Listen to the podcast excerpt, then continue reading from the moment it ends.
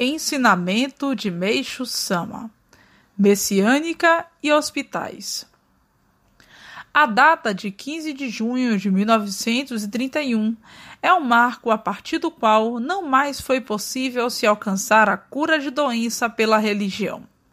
Há tempos, cheguei a falar a esse respeito com seguidores da Tenri, que acabaram confirmando aquilo que eu já dizia. Ou seja, que a partir de 1931 as religiões não seriam mais capazes de curar, motivo que levou-as à crença de que não lhes restava outra alternativa senão partirem para a criação de hospitais. Mesmo com toda a expansão alcançada pela Tenri, ela acabou se caracterizando e mantém isso até hoje, como uma religião incapaz de curar. No início de suas atividades, sim, até que tudo era diferente, pois seus adeptos obtinham a cura de enfermidades.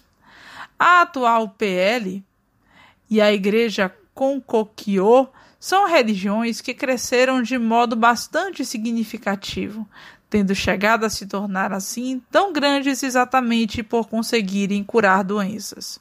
Entretanto, trata-se de religiões que construíram hospitais modernos, Outro dia mesmo, a igreja Hitsushokoseikai também edificou um grande hospital.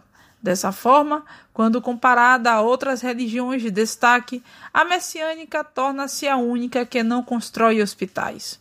Fato que se dá justamente por estar apoiada na chegada da Era do Dia, de onde se conclui que as demais religiões são todas lunares incapazes, portanto, de curar doenças.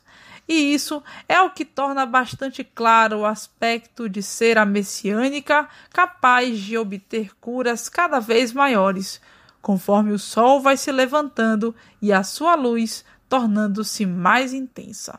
Por Meixo Sama, extraído do livro O Tempo Chegou.